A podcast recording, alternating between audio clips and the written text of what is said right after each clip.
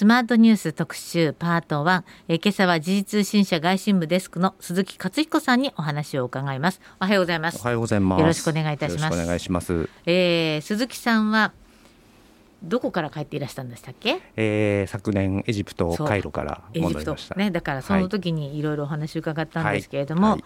えー、まあ今日はちょうどですねもう間もなくこのあさってですねロシアがウクライナ軍事侵攻して1年ということで、まあ、そのお話中心に伺っていきたいなと思ってるんですけれどもなんか1年経っても全然出口が見えないあ毎日なんか書いてますけどまさにそんな感じなんですかね。そうですよね、まあ、1年今ね一生懸命いろんな国がね、うん、1年1年あの外交構成かけてますけど、はいはい、まあそれってやはり戦争が終わる見通しが全く立たないので、なんとかして出口を見つけようとする、まあ、試みの、まあ、まあ、焦りと言っちゃあれですけどね、表れなんだと思いますけどね、はい、やっぱりバイデン大統領が、まあ、今週、えー、ウクライナを、まあ、電撃訪問という形でいいんですよね。そうですね、はい。まあ誰まあ、あれは噂では、ええ、まあポーランド、まあ、アメリカ大統領がポーランドに行くっていう。こと自体が珍しいことですよね。そうですね、一国だけ行くってなかなかないだろうというのは、まあ噂ではあってですね、まあ、ひょっとしたらウクライナ行くんじゃないのっていうのは噂ではあったんですけどただやっぱりアメリカ大統領ですから。よほどの警備を敷かないといけないっていうのもあって、まあないだろうねと思ってたところで、突然だったんですね、なんかいつもよりも全然警備も違った薄かったんです、ね、そうですね。あの同行記者団あの、はい、私もちょうど昨日一昨日ですか、ええ、あのバイデン大統領いた時はあの勤務してたんで、え、まあ、ちょうどぶつかったんですけど、その同行記者団向けっていうのがあのメモが届くんですよね。で私もそれちょっと見た見たんですけど、はい、あのついていったのが確かあの2人だけとその AP 通信とウォール・ストリートかな、はい、まあ、2つ2人だけと。で完全に、ね、守秘義務課されていったと。で突然私見たのは SNS でそのバイデンさんのなんか怪しいこれバイデンさんじゃないのっていう画像がどんどんどんどん SNS で出てきてたんであれひょっとして言ったのかな？でも SNS っていうのはいろんなね加工もできますから本当かな？本当かな？と思ってたらバッと出てきたんですよね。あれ日本時間でいう大体7時ぐらいだったと思いますけど。あれって今回はじゃあエアフォースワンを使わなかったんですか？エアフォースワンは使ったと思いますけどやっぱポーランドからはポーランドまで行ってそこからあのー陸路っていうか電車で動いたんです、ね、ね今までまあいろんな首脳がウクライナに行く時は大体その飛行機がやっぱりね危ない、ね、危ないですから、うん、どんな人でも列車で、まあ、マクロンさんもドイツもイタリアもみんなそうですけど、はい、みんなやっぱり電車に乗って特別列車で行くんですよね。ゆったりゆったり。あなんか今回もね特別なんか執務室付きのそうですね。電車でしたね。まああの特別列車ですか、なんか。でしかも昨日新聞読んでたらあのこうロシアには事前通知したんです、ね、そうですよね。直前に。まあそれは理由はやはりそのロシアに対して挑発余計な挑発をしないようにいきなり行ったぞってやっぱりなると、ええ、ロシアも驚くし何してくれるんだあとあれですよね。万が一万が一間違って攻撃してしまってそれが何かあったら結構アメリカだって自国の大統領がもし攻撃されたらそれは大変なことになるからってそういうこともあるわけですよね。まあそれもありますね。一応やっぱりその紛争を激化させないというね、まあ事前に言うことで、えー、ロシアに対して配慮したということだと思うんですけど。うんそうですねでもやはりアメリカ大統領がこの侵攻1年を前にウクライナに行ってウクライナの大統領とまあ握手をする抱擁するっていうのはとてもまあ西側にとっても大事だしロシア側にとってもすごく大事なメッセージを送った、ね、ということなんですか？そうですね。やっぱりポーランドでねもともと昨日日本時間の今朝ですか、演説しましたけど、これはもうアメリカにいる時から、まあ、ポーランドで1年控えて演説するよ、演説するよってやっぱ盛んに言ってた。そこで強いメッセージを出すよと言ってたんですけど、まあ、正直その演説でいろいろねやっぱり言いますけど、その言葉よりも、うん。そうですね、キーウに行ったっていうそのジェスチャーだけの方がインパクト相当大きいですから、ね、ゼレンスキーさんとこう握手してる方がやっぱりインパクト大きい、ね、大きいですよね、うん、わざわざ電車もうアメリカ大統領が特別列車とはいえ、電車に乗るっていうのはほとんどないわけですよ、全部やっぱりエアフォースワンもそうですし、あの車だってビートルっつっても特別なねあの車で行きましてヘリコプターも全部特別なもので行くのに列車でこう行くっていうのはこのジェスチャー一つがしかも10時間かけていくんですからね。10時間 ,10 時間って結構長いですよ、長いですよ、まあ、あの映像を見ると立派な電車でね、あの多分寝台列車で快適なんだと思いますが。寝るとこもあれば覚悟して、ね、そこはね、多分私も想像ですけども、イメージオリエント急行ぐらいの仕様はあるのかなと思いますけどね。思いますけどね。ただそのやっぱり普通の人じゃないので、あのこれだけのあの仕草っていうんですかね、それを見せることがやっぱり一番インパクトがある、まあ、言葉よりもやっぱり一つの行動が全てをなんか物語っているなと。だからやっぱり正直演説私も軽く見ましたが、まあ、1年前にあのバイデンさんポーランド行って、ええ、私その時ポーランド取材してたちょうどいたんですけど、まあ、そうですか、あのワルシャワで同じように演説してるんですよ。で今回もまたワルシャワで演説してるんで、はい、まあ1年経ってまたねあの西側の結束後っていうのは、うん、まあ、ある程度予想できたんで、はい、そこはあの特別ねあの、目新しいことを言ってるわけじゃない、はい、まあ、支援これからも継続するっていうのは、まあ、あるある意味当たり前ってね、なんですけどやっぱりキーウに行くっていうその行動が、やっぱりその決意の強さの表れじゃないかと。だこれで、まあ、G7 で行ってない国は、日本だけだっていう議論に今なってますけど。岸田さんが行く行かないっていうのはこのところね年明けてからずっと言われてますけれどもタイミングきっと伺ってるんでしょうがなかなか実現しない。そうですね。私も日本のその細かい情勢、ええ、その法法整備とかはちょっとわからないので、え、そのどれだけハードルが高いのかっていうのは何とも言えないんですけど、うん、でもアメリカのバイデンさんでももう行ってしまったと。で G7 の国としてはこれで全部行って、で首脳個人としてはイタリアのメローニさんっていう女性の首相がなった方がいるんですがこの方はまだ行ったことなかったんですよ、イタリアの前の首相は行ったことあるんですけどだからメローニさん行ったことないからねっていうふうに言えたんですけどメローニさんも昨日行ったんですよ。ウクライナに、まあ、バイデンさんのイギリスの首相はイギリスの首相はスナックさんって方で、はい、あの方なったばっかりじゃないですか、まあ、なったばっかりで行ったんですよね、ね、まあ、その前のジョンソン首相っていうのがね、イギリス。一瞬女の人いましたよね。トラスさん。トラスさん。トラスさんはねちょっと、ね、在任期間が短すぎて終わっちゃったんですけど、ね、だから本当にこれで G7 の首脳みんな、やっぱりでも G7 の首脳の一員としては行くべきことなんですか？行くべきだと思いますし今年やっぱり日本議長国ですから、ええそれで行ってないっていうのはやっぱりその岸田さんも行きたくてしょうがない行きたくてしょうがないと私も報道ではね、聞きましたけど、やはりその警備ですか、あとでもアメリカ大統領がパッと行っちゃうんですからそうですよね。日本の大統領が警備とかなんとか言ってる場合私も個人的にはねやはり機会があれば、その日本のその存在感というのを見せるためにも言ってほしいんですけどただその理由の中でやっぱり事前にその、まあ、国会の承認が必要だとか、あと事前にその日程が漏れてしまうと攻撃の標的になりやすいとか、そういうコメントがいろい。ろ政府関係者とかのね、あの話で出てくるんですけど、今回のバイデンさんの訪問見てたら、逆に事前通知してすることで。ロシアに対してこう、まあ、一定の配慮を見せる、だからちょっと我々やっぱり外交のやり方？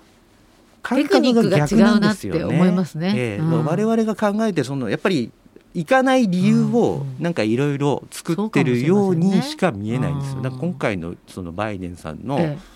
訪問は、まあ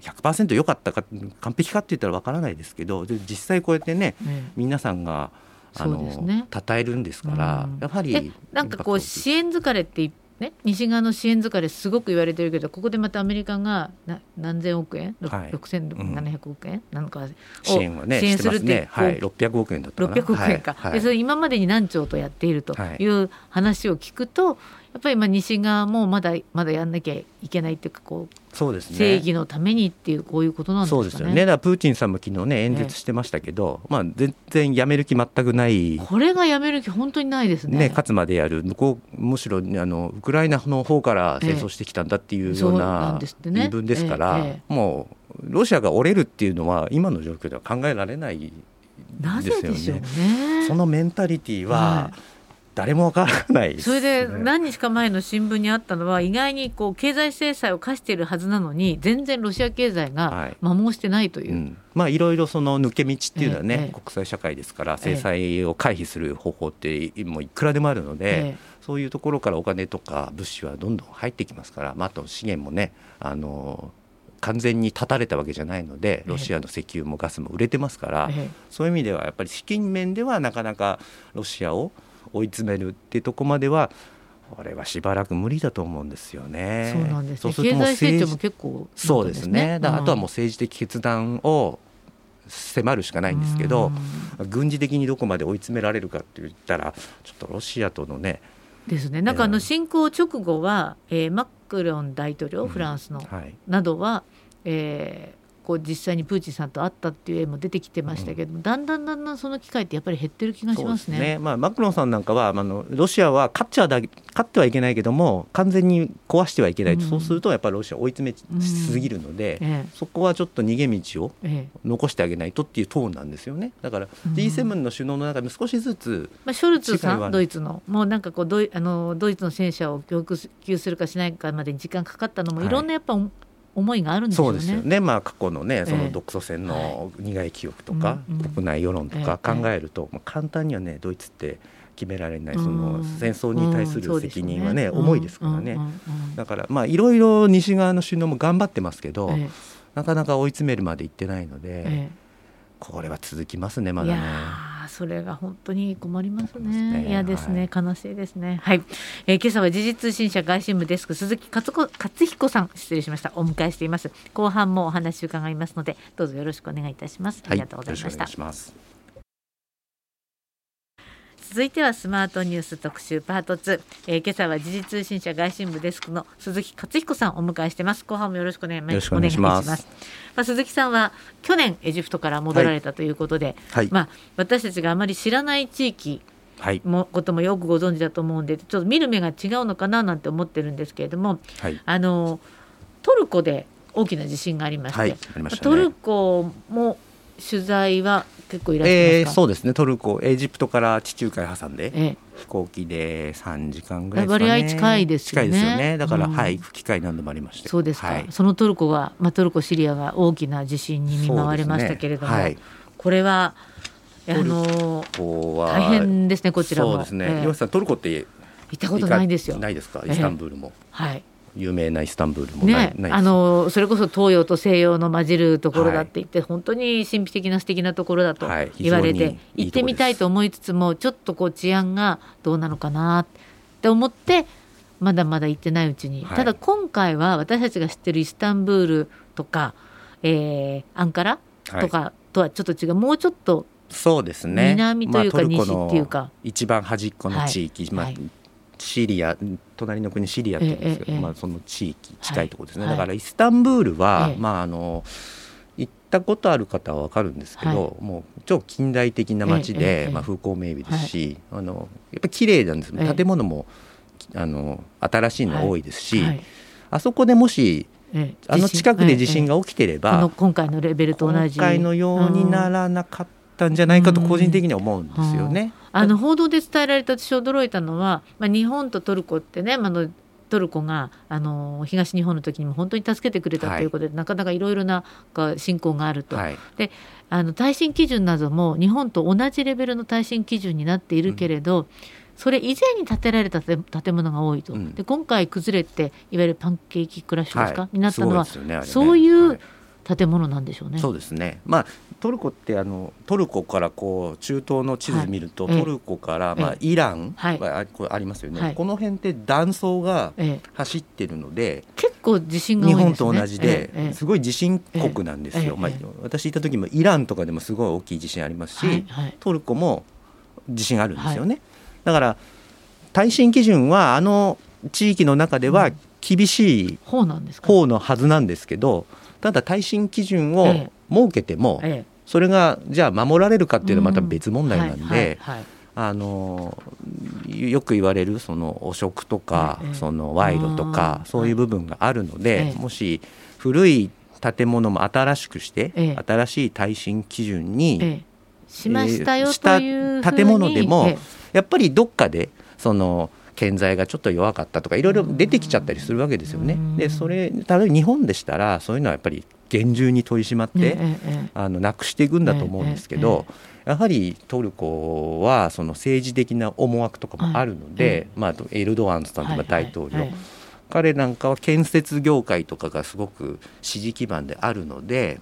ああの見逃してやる、まあ、エルドアンさんが知ってたかどうかまた別なんですけども、まあ、トルコ政府として耐震基準を満たしてない建物があっても、まあ、見逃してやる。その代わり罰金をくださいとかね。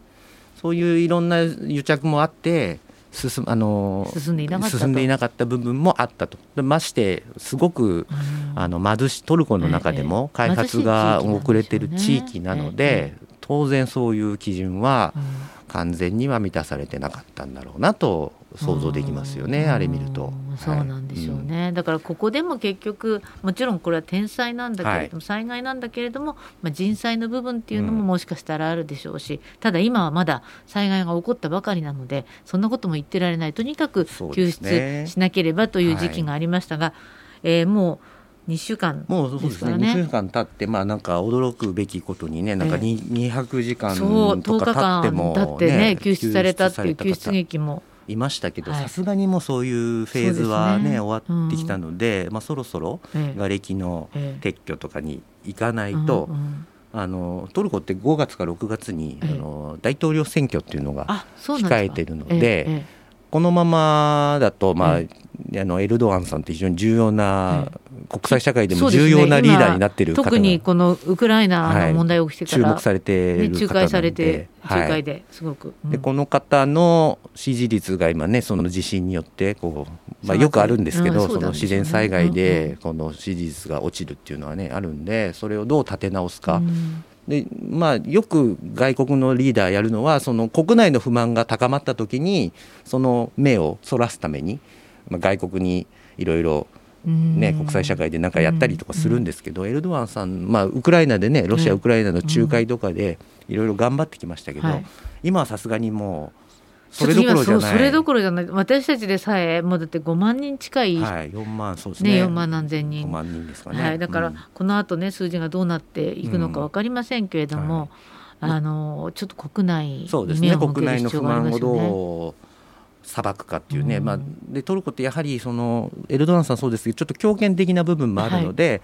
不満をその素直に聞いてっていうとこじゃなくて、不満を抑え込む方向に行ってしまいかねないので、うん、ちょっとトルコの情勢、うん、あの緊迫するかなという部分はありますね選挙があるので、ね。はい、そうですか。で今回は、まあ、トルコシリア、まあ、あのシリアですよね、でシリアに国際援助、支援物資が届いていないという、そういう、はい、ありますねね問題もありますね。特に、まあ、ええ。トルコが4万6千人ぐらいですかね、死者言われてるので、シリアの方が4千人とかなんか言うんですよ、はい、でも格差がちょっときっともっとその情報が出てこないんでしょうね。はい、でシリアって私2017年、まあ、エジプトにいた時にシリア行ったんです。あの、ちょうど今回被災した、あの北部アレッポっていう町があって、その世界遺産があるところなんですけど、あと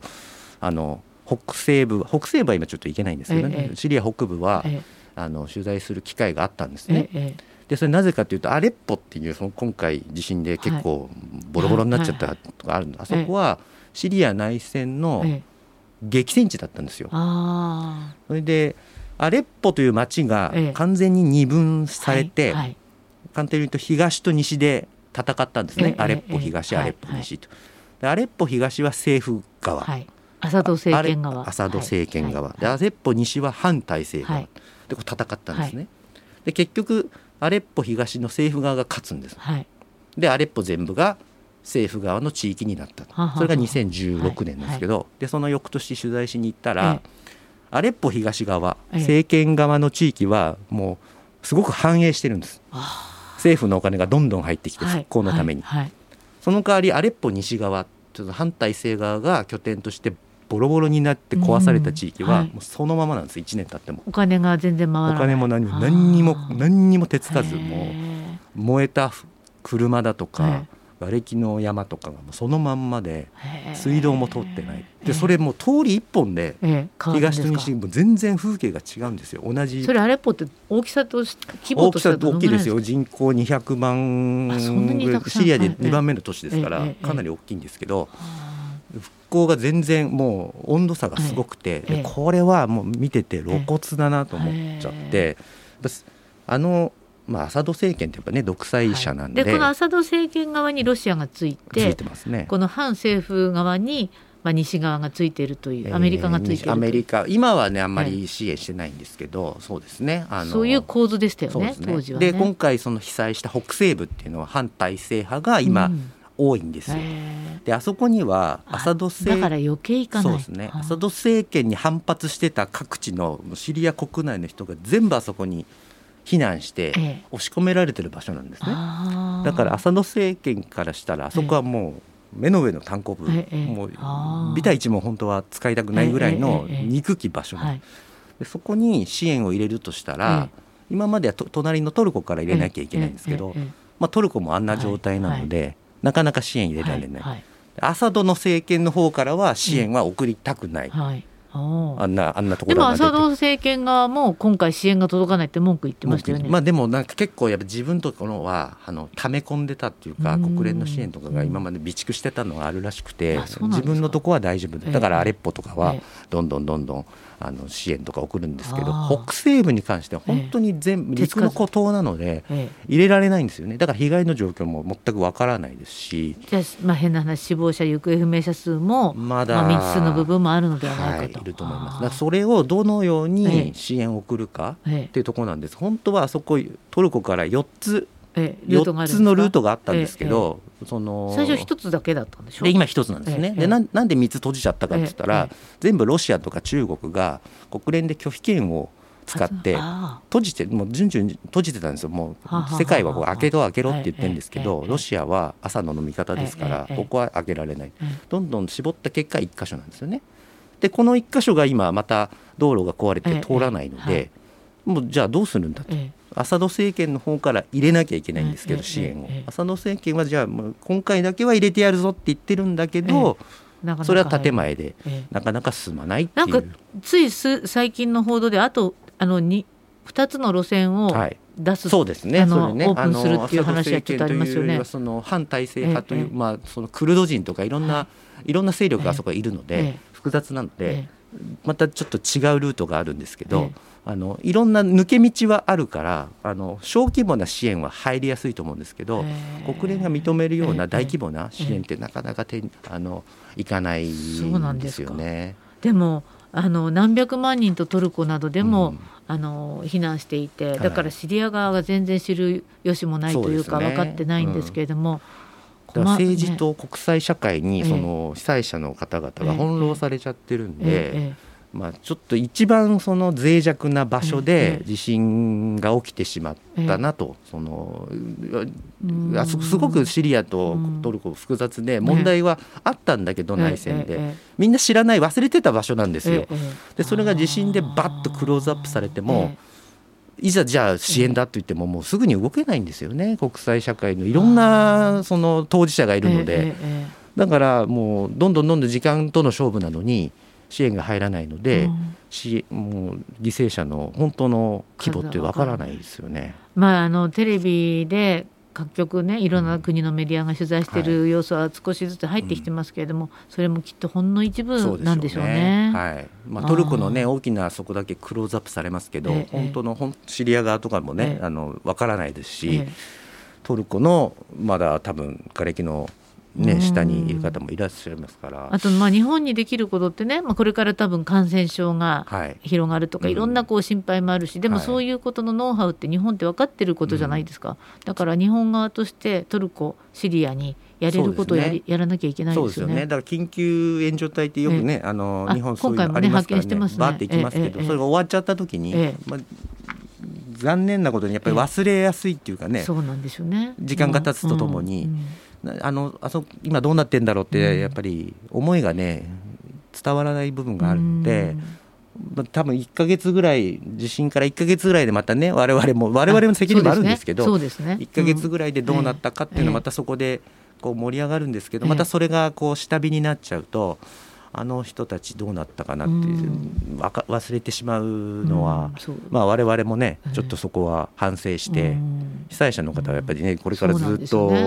ようやく仮設住宅が建設されたっていうのはね、はい、またこれも報道でしただけですけれども。生活再建という部分にはね、うん、なんかこうできることがあればと思うんですけどやはりここがねそのだってトルコって東日本の時3週間もいてくれたんですよね、はい、トルコと日本って本当昔から本当につながりが多くて、ええ、もうすごい遡るやつ長長い話になってしまうんですけど、日本の近くでトルコ船が難破したそれを日本人が助けた。そこから始まってんですよね、もうずっとね、もう1800年代だと思いますけど、すごく長い災害、災害つながりではあるので、トルコの人そういうの忘れてませんからね、いろんな教育だからそういうこともきちんと